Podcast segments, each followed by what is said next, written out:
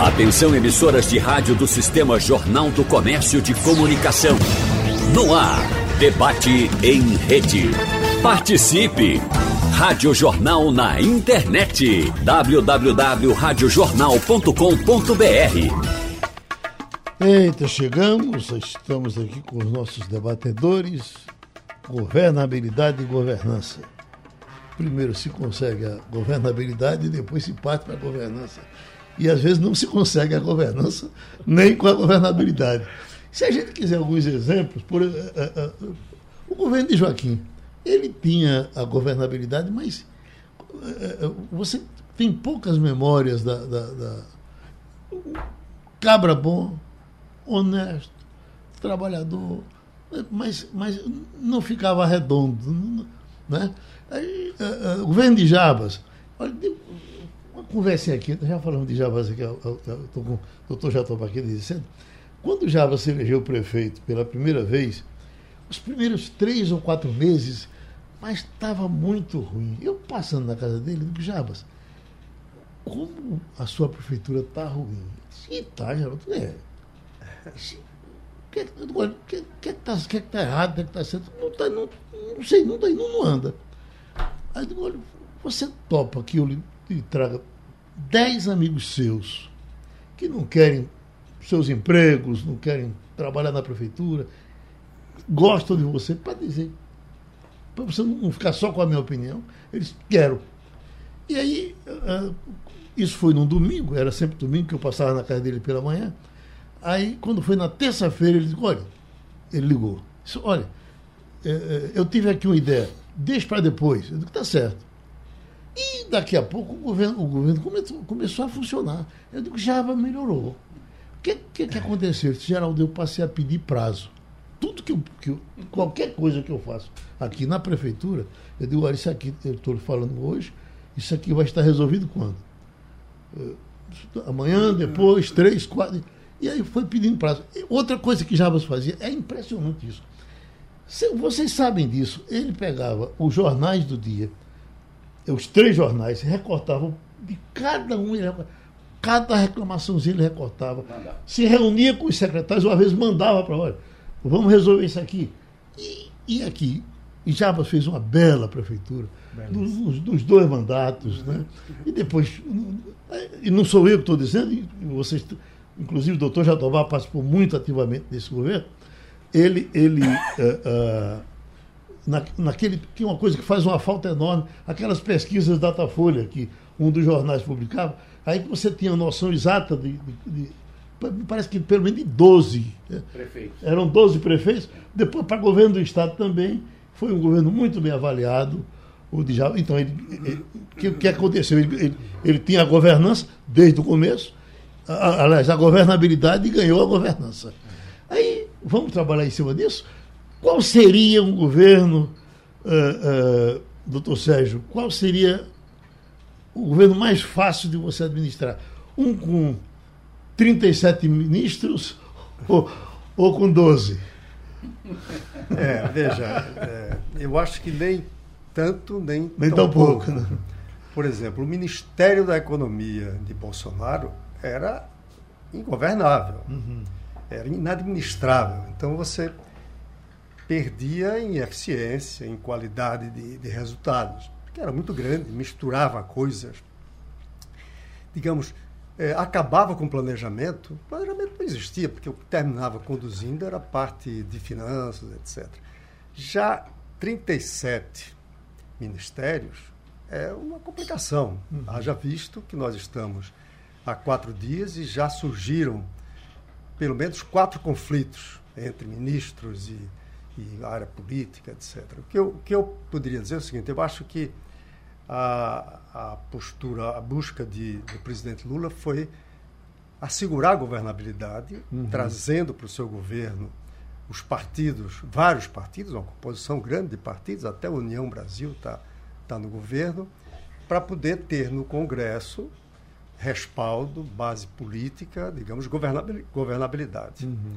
Agora, isso Aí é como se houvesse um conflito entre governabilidade e governança. Uhum. Para ter essa governabilidade, eu acho que ele sacrificou um pouco a governança pensando em que eficiência, em gestão com resultados, porque ele trouxe para dentro do governo os conflitos políticos que esses partidos têm no Congresso. E aí vem o ministro eh, Carlos Lupe, do PDT, dizer que vai mudar a reforma da Previdência, chamar a reforma da Previdência que fez de anti-reforma e que vai provar que não tem déficit da Previdência. Uhum.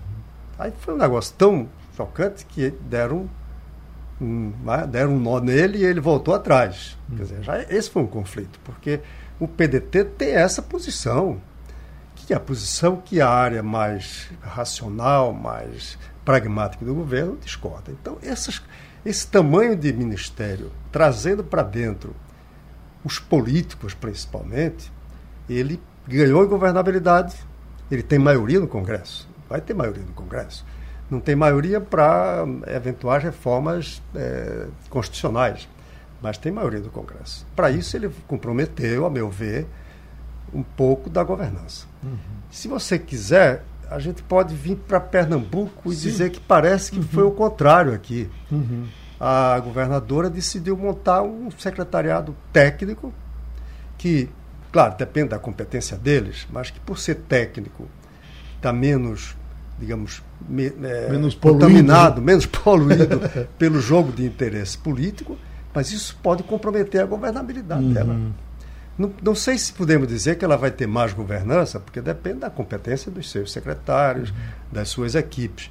Mas ela pode estar perdendo governabilidade, pretendendo ter mais governança. Então, uhum. na verdade, o que eu quero, para resumir, não falar uhum. muito, eu quero dizer, em certa medida existe uma tensão entre os dois objetivos. Você tem que equilibrar para não fortalecer demais um, a governabilidade em sacrifício da governança e, ao contrário, também não, apostar demais na governança, sacrificando a governabilidade. Então, uhum. tem que ter um equilíbrio entre as duas coisas. O meu sentimento é que, a nível federal, houve um excesso de, de busca de governabilidade, sacrificando a governança, e em Pernambuco pode ter acontecido o contrário faltar uhum. governabilidade para poder ter base política para avançar nas decisões que a governadora quer tomar. Uhum. Quando um, um ministério, é quando um secretariado é, é, tem, tem um certo preconceito contra o político, não, vamos botar técnico. A população gosta muito de ouvir isso. Bota o técnico, não bota o político. Mas não sei, às vezes o político faz falta. Né? Faz. Uh, Eu queria até fazer uma distinção conceitual entre governança e governabilidade para os nossos ouvintes. Uhum. Né? Então, a governabilidade, na verdade, é definida como as condições políticas para você governar. Uhum. Envolve a sua relação com, com os outros poderes, né? sobretudo com o legislativo, com o judiciário. Por exemplo, o judiciário pode comprometer muito a governabilidade de um governador, de um presidente, como a gente viu recentemente. É, então, isso tem dado. As condições políticas levam um tipo de relacionamento que favorece ou não o encaminhamento de projetos. É, de lei, é, aceitação de um conjunto de normas, etc., pelas instituições do Estado e que ajudam o governador, o presidente ou governador a, a governar. Ah, já a governança é um conceito de além de gestão. Uhum. Ele não é apenas um, uma questão de gestão, ele envolve uma relação com outros atores, inclusive atores fora do governo. Envolve tudo com a sociedade e com outros poderes do Estado também. Mas aí é diferente, porque aí é, é, uma, é uma relação que dá a, a, apoio para que o Estado execute seus programas e projetos e cumpra seus objetivos.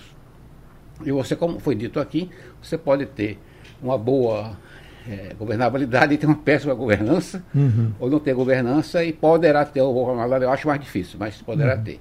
Então eu acho que é, os dois governos estão se iniciando, quer dizer, de Pernambuco, então, que está nos interessando aqui, eu e, e o governo é, federal, é, estão passando por essas dificuldades. Agora, eu não dispensaria e não negligenciaria de forma nenhuma a importância de você ter um apoio nas instituições do Estado, sobretudo no legislativo, para poder governar. Porque se você tiver uma fragilidade é, de representação ou não tiver uma boa articulação, não tiver um bom diálogo, a vida do governador ou da governadora ou do presidente da República, no caso do governo federal, vai ficar muito mais difícil. E no caso, aí eu vou voltar a uma questão federal agora. Tá? Essa, a partir de 1 de fevereiro, nós temos um Congresso que foi eleito e que se moveu à direita. E temos um executivo de centro-esquerda. Tá? Então, a, a, o grau de negociação que vai ser necessário para poder encaminhar alguns projetos vai ser extraordinário. Daí a importância do presidente Lula de acertar a casa, acertar os passos, né? porque se houver muito contratempo entre os diversos ministros, ou manifestações que sejam adversas do ponto de vista é, programático, ou com o próprio presidente ou com outros ministros, você vai ter dificuldade. Então, essa, essa, então a governabilidade é, vai exigir é, uma grande negociação.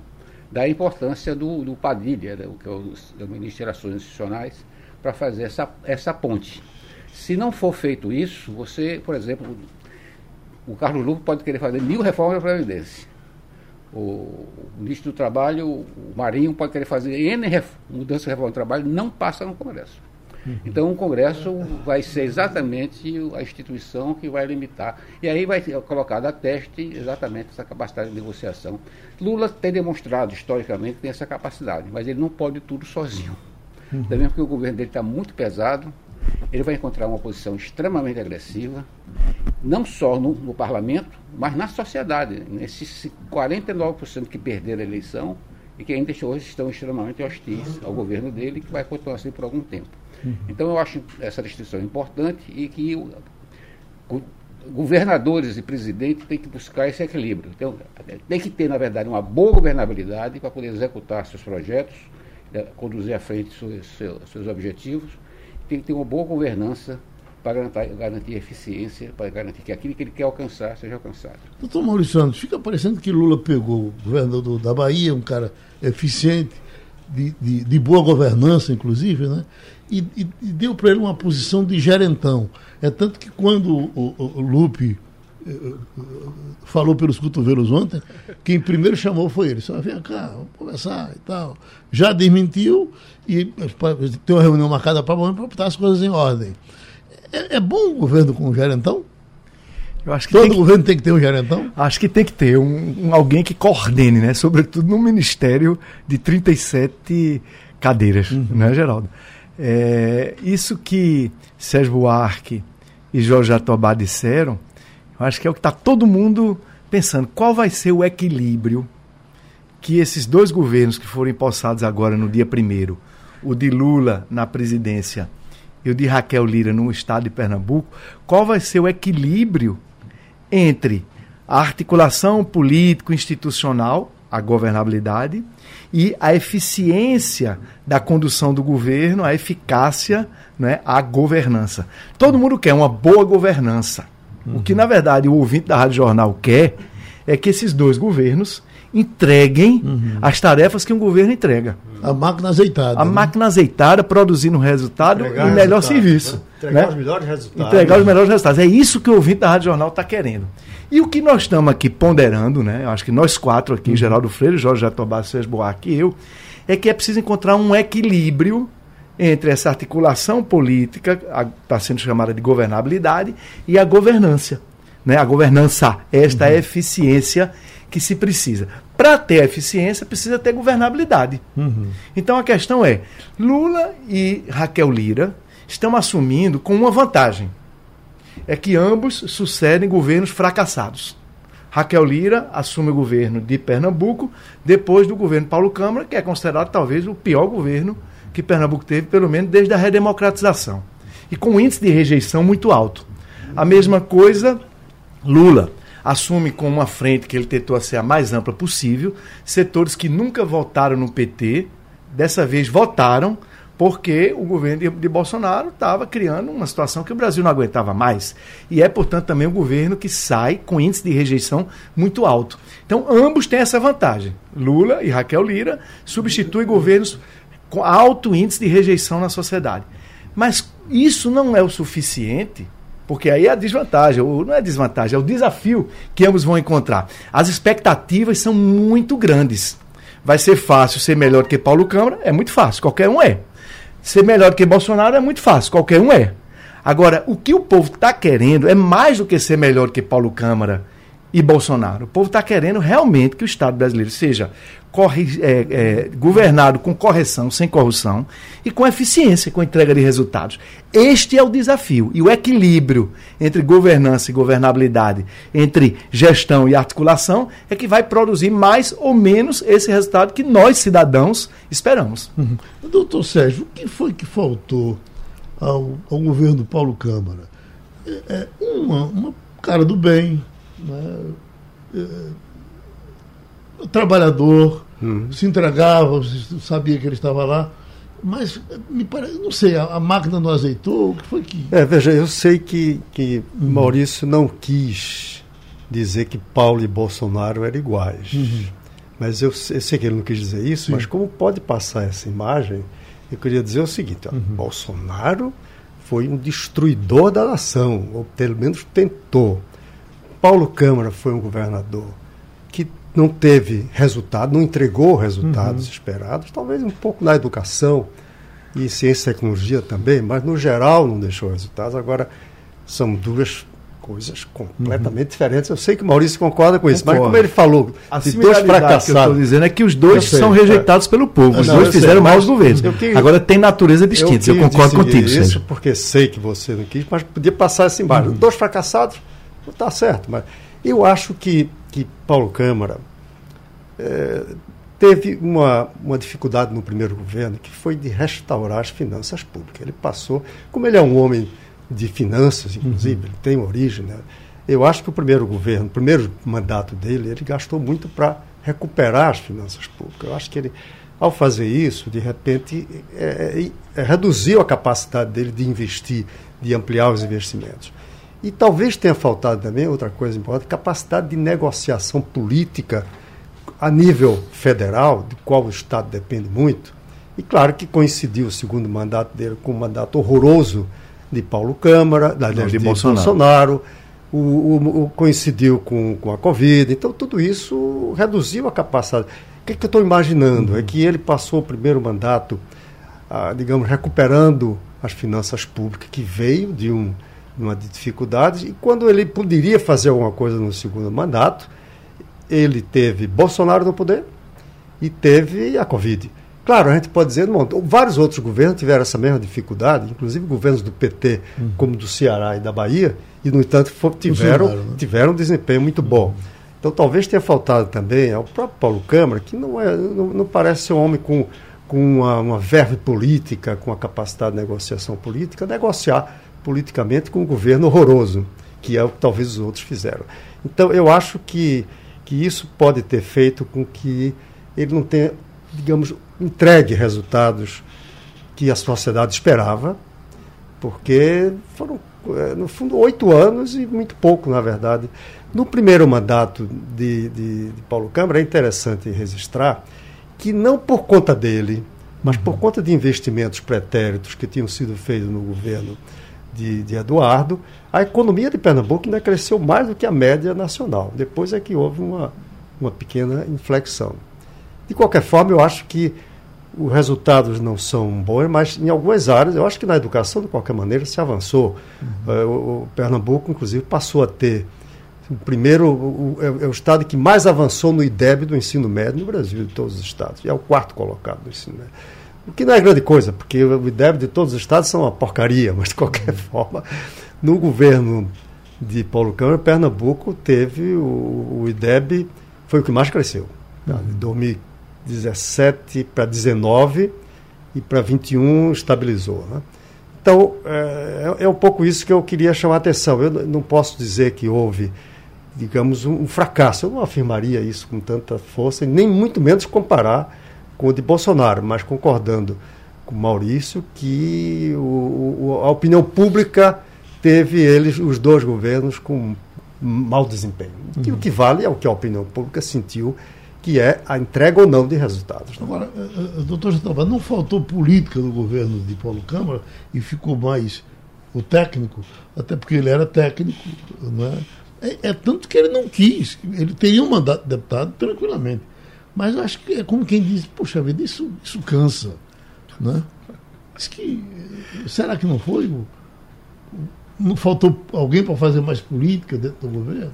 Ele não tem um perfil político, né? Uhum. E quando Eduardo o indicou para ser seu sucessor, após a tragédia que marcou todos nós em 2014, é, ele se viu realmente sendo uma pessoa que fizesse a articulação, a grande, a macropolítica, né? Uhum. A, a, ideia era Eduardo cuidar da, das questões nacionais, porque era candidato a presidente da República, aliás, é um fortíssimo candidato, e a, e a história desse país mudou com a morte dele. Não tivesse Eduardo morrido, a história teria sido diferente, eu estou convencido disso. E, Eduardo, e, e, Paulo ficou numa situação complicada. E tem, tem mais tem um fato importante que tem que ser dito. Ele, ele, os primeiros anos de, de Paulo na, na, governança é, foram anos de recessão, 2015, Também, 2016. 17 foi o primeiro ano após a recessão. Então, 17, 18, 19 a economia ficou rateando, uma situação fiscal muito complicada. É, aí 19 veio a, a pandemia, né? quer dizer, 2020, é, você não, com todas as consequências que isso implica. E o que é que o governo fez? Paulo tem um perfil técnico. Inclusive, eu tive a honra, fui professor dele em economia. Ele foi meu aluno quando eu fui professor de economia na Federal. Uh, e, e, ele sempre teve um perfil uh, mais discreto. Uh, e, como foi secretário da Fazenda e foi secretário de Administração também, ele sempre foi um bom gestor. Então ele tem essa característica, ele é um bom gestor. Uhum. Agora, cada um tem seu perfil, seus dons, né, sua, chegou suas habilidades pelo, e Chegou a passar pelo turismo também, não foi?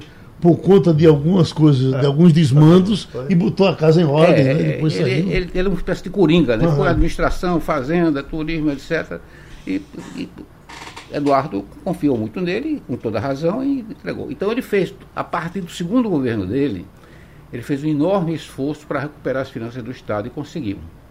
Sobretudo, conseguiu recuperar a capacidade de endividamento, a capacidade de pagamento, para que o Estado pudesse obter aval do Tesouro Nacional para captar recursos de bancos nacionais e internacionais para financiar investimentos. Porque na história dos governos estaduais, sobretudo no Nordeste, a capacidade de investimento fica muito limitada se você se, eh, se restringir apenas a uma poupança corrente e com recursos próprios. Você precisa capturar recursos externos, ou do Banco Interamericano de Desenvolvimento, do Banco Mundial, do BNDES, do Banco do Nordeste, sei lá o que for.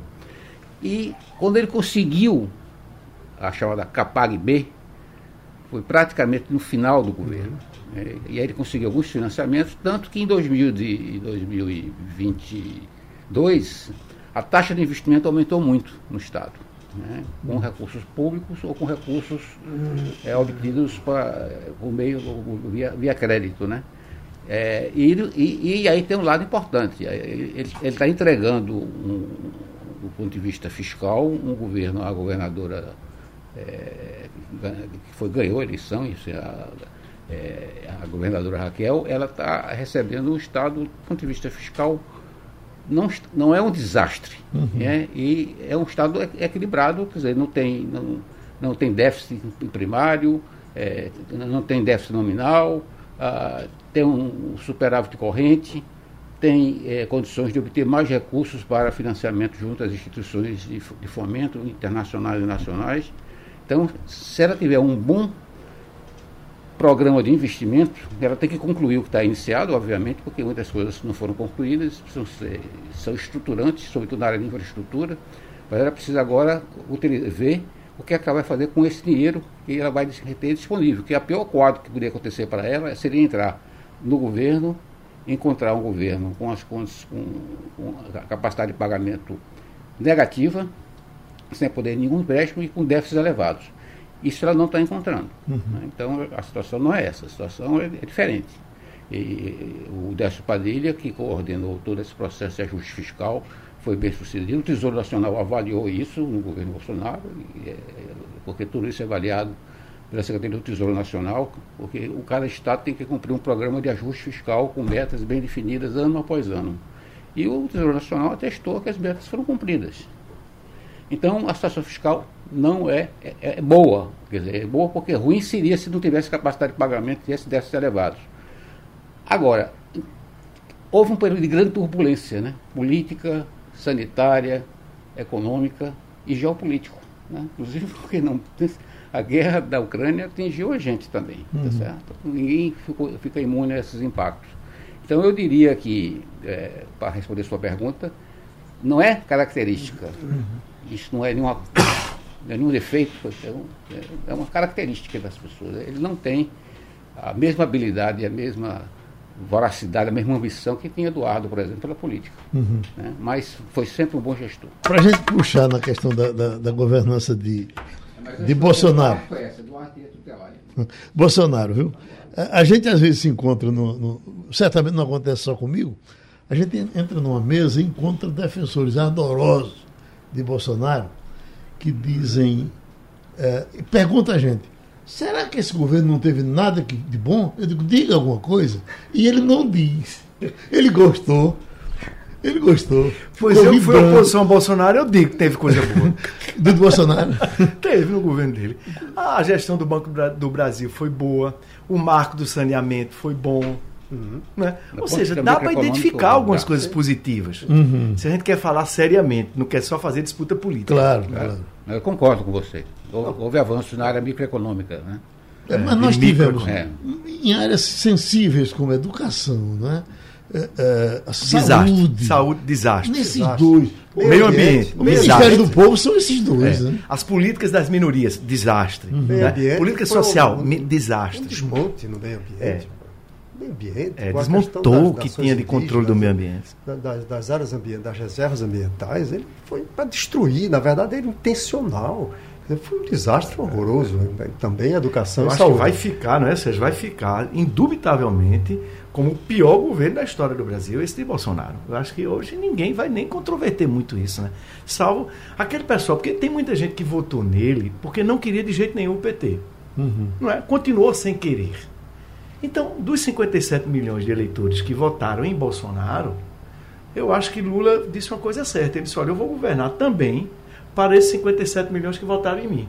E aí, portanto, aquela combinação que você falava no início do programa, Geraldo Freire, entre eficiência né, de entrega de resultado, portanto, governança, e articulação com a sociedade, com os demais poderes políticos, condições para governar, como Jorge Jatobá disse, vão ser muito decisivas, porque se Lula fracassar, muita gente vai querer a volta de Bolsonaro, algo parecido com o Bolsonaro. Sim, sim. E o Brasil não aguenta mais isso. É, e aí o que eu imagino é o seguinte: é muito difícil, por mais que ele erre, que faça uma gestão pior do que Bolsonaro nessas três áreas. Nessas três áreas. Educação, saúde e meio ambiente. Uhum. Por mais que ele erre, por mais que o governo Lula erre, e especialmente em meio ambiente, é muito provável que não erre. E acho que a educação também, embora ele tenha posto um político lá, Camilo Santana, e a secretária executiva é quem fez o sucesso da educação no Ceará. Mas então, acho que a educação é. também temos tudo para dar certo. Mas mesmo que ele erre muito nessas três áreas, vai ser anos-luz melhor do que foi Bolsonaro. Que e depois você compara, Sérgio, a qualidade do ministério. Todo mundo está falando muito do número, 37. Né? Se não criar muito cargo, mantiver mais ou menos. Porque as caixinhas você tira de um ministério, bota para outro, rearruma. Mas o que a gente não quer é que aumente a despesa, o gasto. Agora, se você comparar a qualidade desse ministério, nesse momento agora está tomando posse Simone Tebet. Ninguém tem dúvida que ela vai ser uma boa ministra do planejamento. Quando você faz a comparação em cada pasta ou em cada correspondência diária, você vê a superioridade técnica e política do ministério de Lula. Isso nos dá uma esperança também. E a experiência que ele ganhou, né? Ele já vai para um terceiro mandato, com o meu da banda podre, tem um compromisso social que é inequívoco, ninguém pode questionar que ele está realmente na política para querer melhorar a vida do povo, e está com um ministério de qualidade. O desafio é como ele vai fazer a governança, como ele vai gerir este ministério. Eu acho que esse problema vai ser superado, até pela própria experiência e habilidade política do presidente. É, eu acho que a única área que ele pode fracassar e seria um desastre é na economia. Eu queria uma palavrinha. Na economia, a gente corre o risco, porque as sinalizações que ele já vinha dando e as sinalizações que alguns ministros têm jogado na mesa podem levar a um descontrole das finanças públicas, porque, na verdade, a pressão social, as expectativas sociais são muito grandes e eles gostam de gastar. O PT se estrutura gastando, uhum. porque é assim que se consolida como, como liderança nacional. Então, pode desestruturar as finanças públicas que não estão bem e, com isso, levar à volta da inflação e aí pode com isso, ter um fracasso. Fora isso, por pior que seja, por mais que erre, aí só para terminar, Jatobá, é que eu, eu, eu tenho chamado a atenção de que Lula tem que entender, e acho que Haddad talvez tenha entendido, que o sucesso das políticas, do sucesso social que ele teve lá atrás, tem menos a ver com a distribuição e transferência de renda e mais a ver com o crescimento da economia. A economia brasileira, no período de Lula, cresceu em torno de 4% ao ano, que aí sim gera emprego, gera renda, reduz a pobreza. E nós estamos vivendo uma situação dramática hoje, porque são oito anos de estagnação na economia, incluindo três de deflação, de, de, de depressão. Né? Então, se a gente não pensar no crescimento da economia, não, não adianta, não vai resolver os problemas sociais só com transferência de renda. Uhum. E isso talvez ele não tenha aprendido. Eu espero que Haddad tenha isso mais consciente, que eu acho que está tendo um discurso mais, mais, digamos, mais responsável do ponto de vista fiscal e econômico. Doutor Jatobá, deixa eu fazer uma pergunta bem inocente.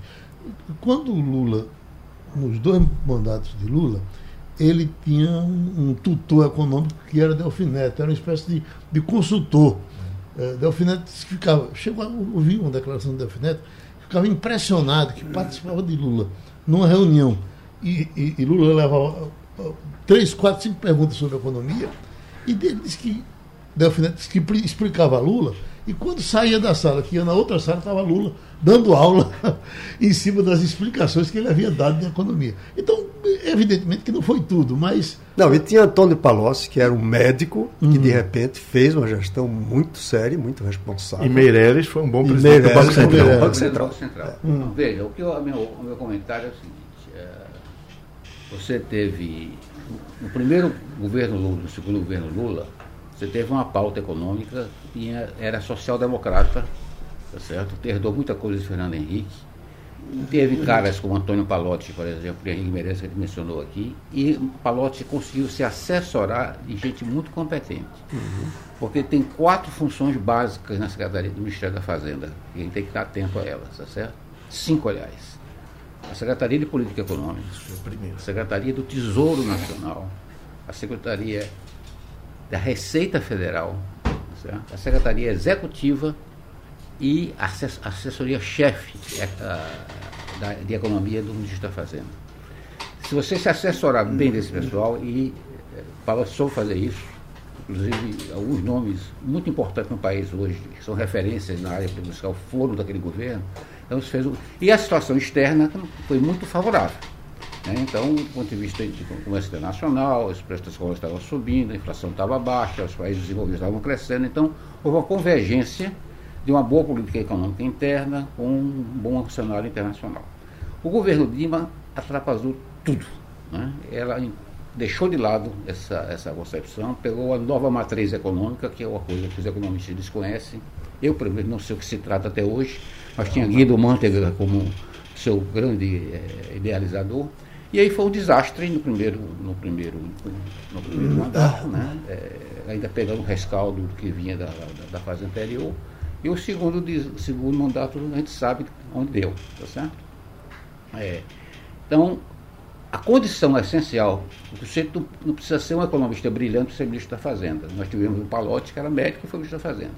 Mas você precisa ter um, um, um cara que seja forte, e, e tenha a posição firme, tá seja muito bem assessorado, seja um bom articulador. E houve já um erro importante que eu queria mencionar e destacar aqui, é, que foi uma convergência entre o governo Bolsonaro e o governo Lula. A partir de 31 de dezembro devia ser suspensa todos os impostos federais, deviam ser retirada a suspensão dos impostos federais sobre combustíveis. Uhum.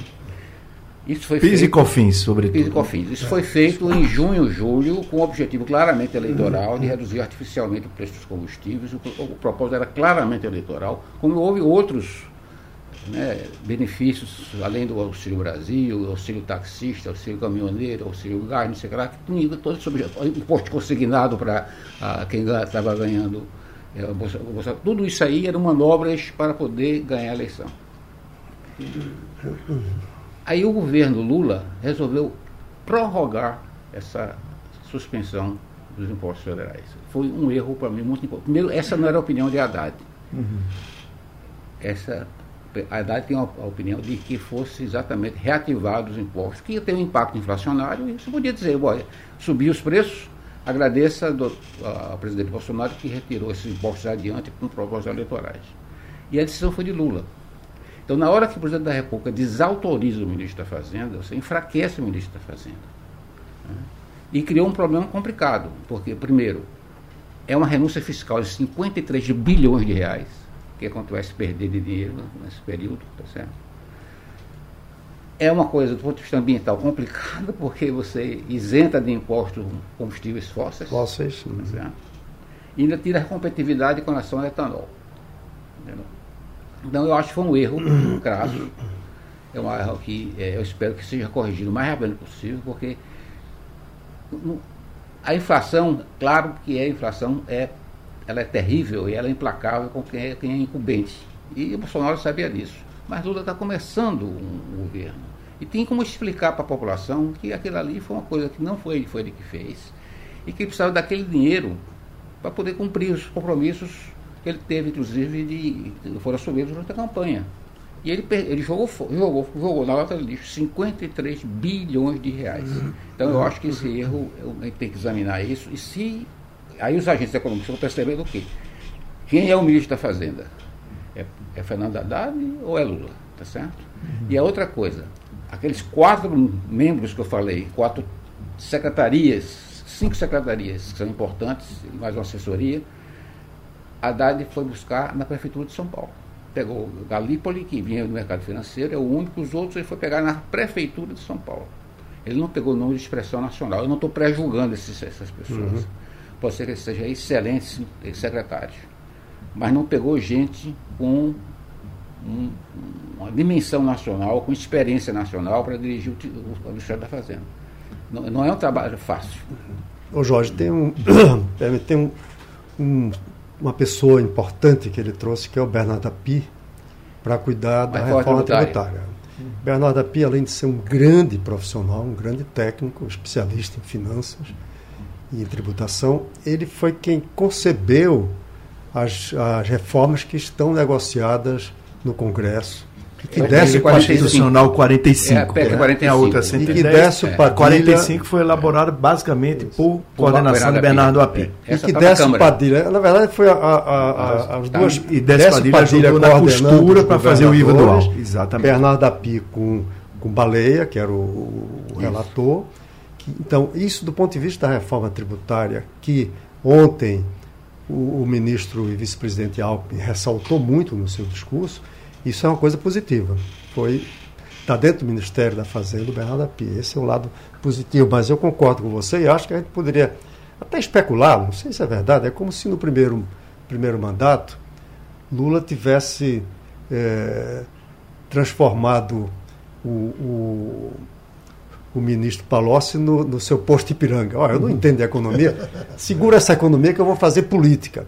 Mas aparentemente agora o Haddad não, não é um cara forte como era Palocci, e agora, como Jorge chama a atenção, aparentemente é como se fosse Lula que fosse tomar decisões não, de política econômica. Ele estava né? com um quadro de, de, de, economistas importantes ao lado, desde Pedro Malan, que estava no cantinho dele, botou Peço a cara Arida, Peixarida. Lara Rezende. Uh, uh, o nosso uh, ex-Banco Central.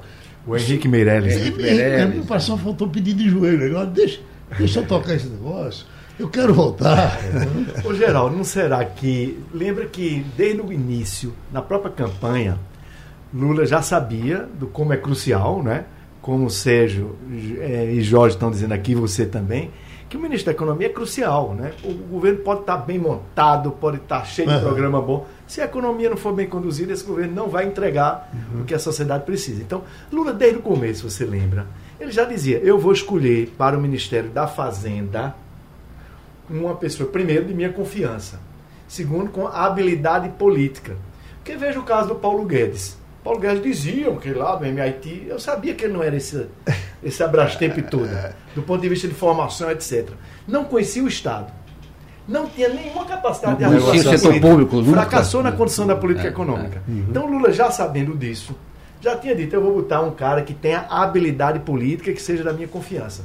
Porque, por exemplo, muitos de nós, eu, por exemplo, como cidadão, eu torcia que fosse um André Lara Rezende, um Pécio Arida. Achava que seria uma boa solução. Mas eu entendo também a lógica do presidente Lula. De botar uma pessoa que ele não vai ter é, falta de intimidade para determinar as coisas. Então, ele vai precisar de um ministro da Fazenda que ele realmente tenha afinidade. Ele tem muita afinidade pessoal com Haddad. E Haddad não é um cara ignorante da economia. Não é um, a vida dele não foi estudando economia, mas ele tem um mestrado, Sim. ele conduziu bem as finanças da Prefeitura de São Paulo e teve também a experiência como ministro da Educação. Ou seja, não é um, um sujeito despreparado, ele é preparado. E eu estou acompanhando E muito. como ministro da Educação foi bom ministro. Foi um bom ministro da não- Educação. Sim. As coisas andaram normais. Se não- Porque, na verdade, ele, ele- ele- o PSDB foi muito bom na educação. É, O, Aquele Paulo, Paulo- Renato Paulo um Renato. belíssimo de um ministro da Educação. é. o- Uma loucura. Olha, educação, veja que diferença. Educação e saúde. Vejam os dois Serra, ministros. Serra é um camarada para a gente bater palma para ele como se bateu para Pelé. né? Exatamente, tem que respeitar. Porque criativo.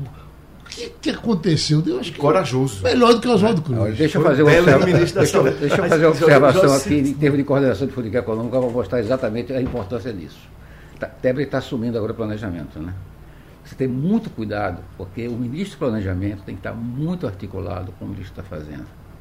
Quando você tem ministro de planejamento e fazenda com visões diferentes do ponto de vista econômico, um, um com um perfil muito liberal, outro com um perfil muito desenvolvimentista, a possibilidade de conflitos é muito alta.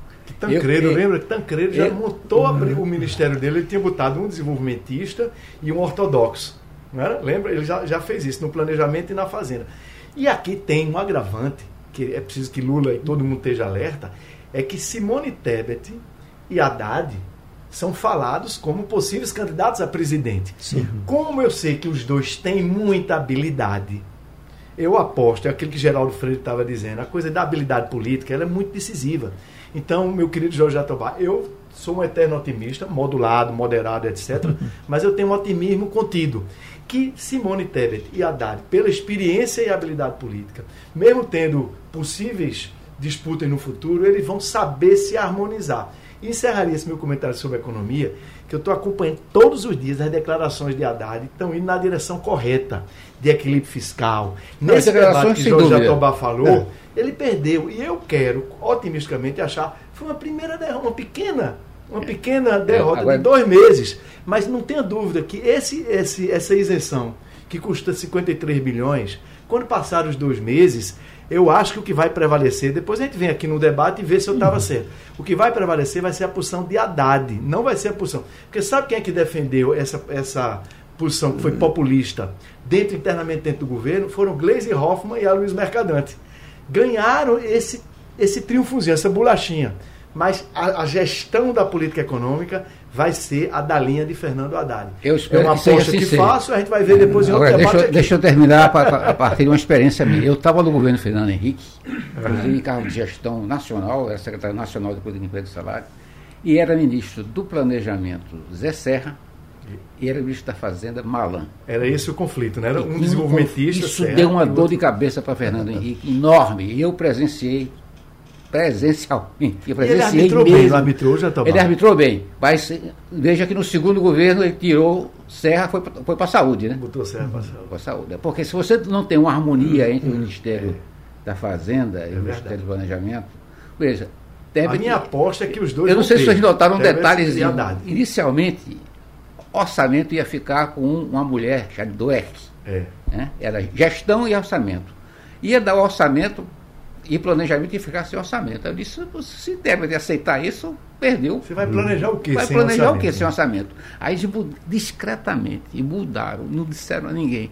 Aí apareceu o Tebet, Ministério de Planejamento e Orçamento, e a Dueck Agora, ficou eu- com gestão e inovação do serviço Mas público. veja, eu, eu acho serviço que. público, pessoal. Eu Aí acho foi boa solução. foi boa solução, mas ela teria que ter, senão ela não tem na força. É então vamos ver como é que essa relação entre Simone Tebet e, E Haddad trouxe Bela daqui para frente. O Sérgio Buarque quer fechar um argumento aí. É, veja, eu queria, um pouco dentro da direção do que os dois amigos falaram, é que eu acho que o discurso que vem trazendo o Haddad, os pronunciamentos dele, como falou Maurício, vão na direção da Simone Tebet. Eles não, não aparece, não está emergindo ainda uma divergência. O que eu receio é que Simone Tebet seja atropelada pelo presidente, que por sua vez recebe pressões do PT, recebe pressões do PT, Gleice Hoffmann, Mercadante e companhia, e recebe pressão social. Veja uhum. bem, ele vai receber uma pressão muito grande dos servidores públicos para aumentar salário. Uhum. E está lá, está é, contido durante muito tempo.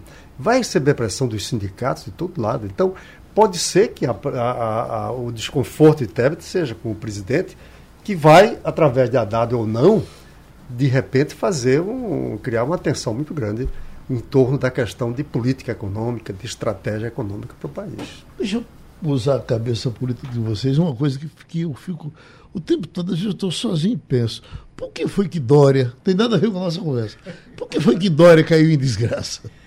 Porque ele, ele é, é ganancioso demais, né? Uhum. Ele, cavalo novo, como é que, que o ditado popular diz? Cachorro, é, cachorro novo não, não entra fundo na mata, né? Ele chegou lá, prefeito, traiu logo o Alckmin. É. Uhum. Prefeito tinha botado no cartório que ia concluir o mandato. Foi logo para governador. Não, Depois o governador já queria ir para presidente. É. Traindo todo mundo, achando que todo mundo era besta, que ele enganava todo mundo. Caiu em desgraça por isso. Porque, do ponto de vista da gestão, eu acho que é o teu ponto, né, Geraldo? Essa é a pergunta. Do ponto de vista da gestão, ele foi bem, um bom governador. Bem. Ele governou Prestou bem. Prestou um serviço enorme com, é. com a vacina. É. Agora, né? politicamente, um desastre. Uhum. Né? Na relação com os movimentos sociais, na relação com o mundo da política. E o traidor, o povo brasileiro não gosta de traíra. Ele traiu Alckmin, ele não era nada na política. Alckmin bota ele para ser prefeito, na memória ele apunhala. É, o povo olhou, se esse cara trai o cara que fez ele, ele vai, quanto mais eu, que sou um uhum. cidadão comum. É, ambição é importante, mas tem, tem limite. Tem que ter limite dos é, rituais exemplo, da democracia. Nosso Eduardo né? Campos tinha uma, era uma pessoa muito ambiciosa e usava essa ambição com muito comedimento.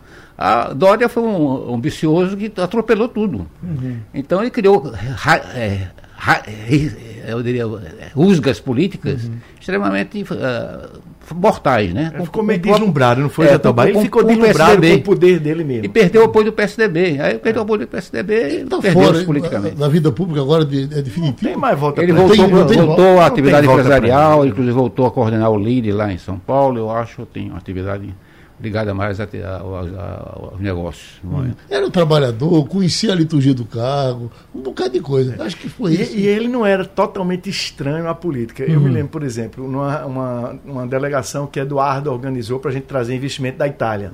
Ele estava lá com o líder na Itália, Coff Indústria, e citou nominalmente todos os membros da comissão. Ele era muito da, da, delegação pernambucana. Ele era um cara muito ligado na política, muito articulado. Aí pensava agora que era o cavalo do cão porque isso aí é preciso o cara botar a mão na massa. Ele era só um observador. Aí se deu mal por isso é, também. Né? Também acho, eu concordo com essa avaliação. Uhum. Ambicioso demais e atropelou todos, todos os procedimentos que deveriam, políticos deveriam ser adotados para evitar o que aconteceu, o que os, aconteceu. Né? Os primeiros decretos da, da, da governadora que causaram alguma polêmica, especialmente com relação aos uh, prestadores de serviço, não, prestador de serviço não, é, cargo de confiança.